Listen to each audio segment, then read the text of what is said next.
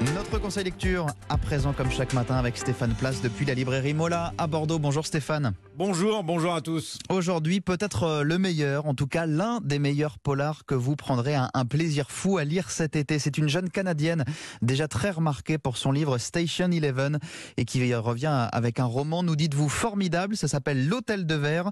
L'autrice, c'est Emily St. John Mandel et c'est donc euh, une recommandation que vous nous faites sans réserve, Stéphane.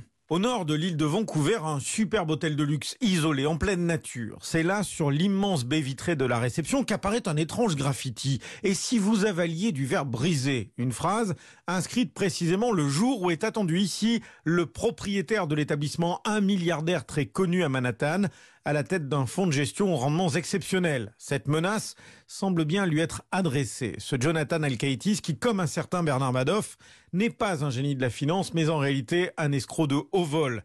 Dans cet hôtel, dans son hôtel, au cours de cette soirée, il entame une conversation avec la jeune femme qui officie au bar. C'est le point de départ de ce roman noir plein de suspense, de finesse.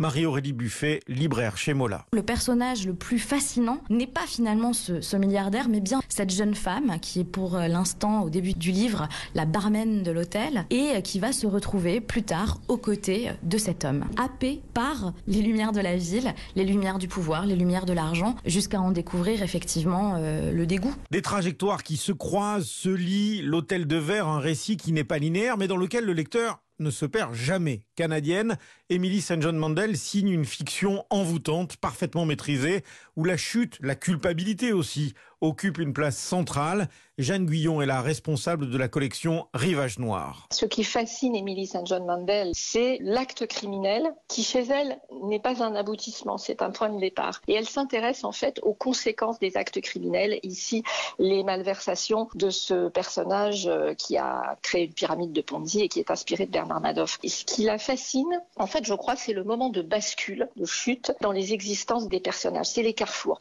Pourquoi a-t-on pris le chemin de droite plutôt que le chemin de gauche et les conséquences tragiques de ces choix qui induisent la chute? C'est une grande romancière de l'existentiel, une grande autrice de romans noirs, mais c'est quelqu'un qui aussi travaille cette question philosophique très profonde. Vivre, c'est choisir. Donc elle, elle s'intéresse aussi à ce qui se serait passé si on n'avait pas chuté et comment, dans l'imaginaire, on peut le recréer. C'est quelqu'un qui parle aussi du magnifique travail que la fiction produit en nous. Si cet été, franchement, hein, vous ne deviez lire qu'un roman noir, ne passez surtout pas à côté de l'hôtel de verre. Et de son autrice, donc Emily St. John Mandel, votre conseil lecture du jour, Stéphane Place tous les matins sur Europe 1 avec la librairie Mola à Bordeaux. À demain.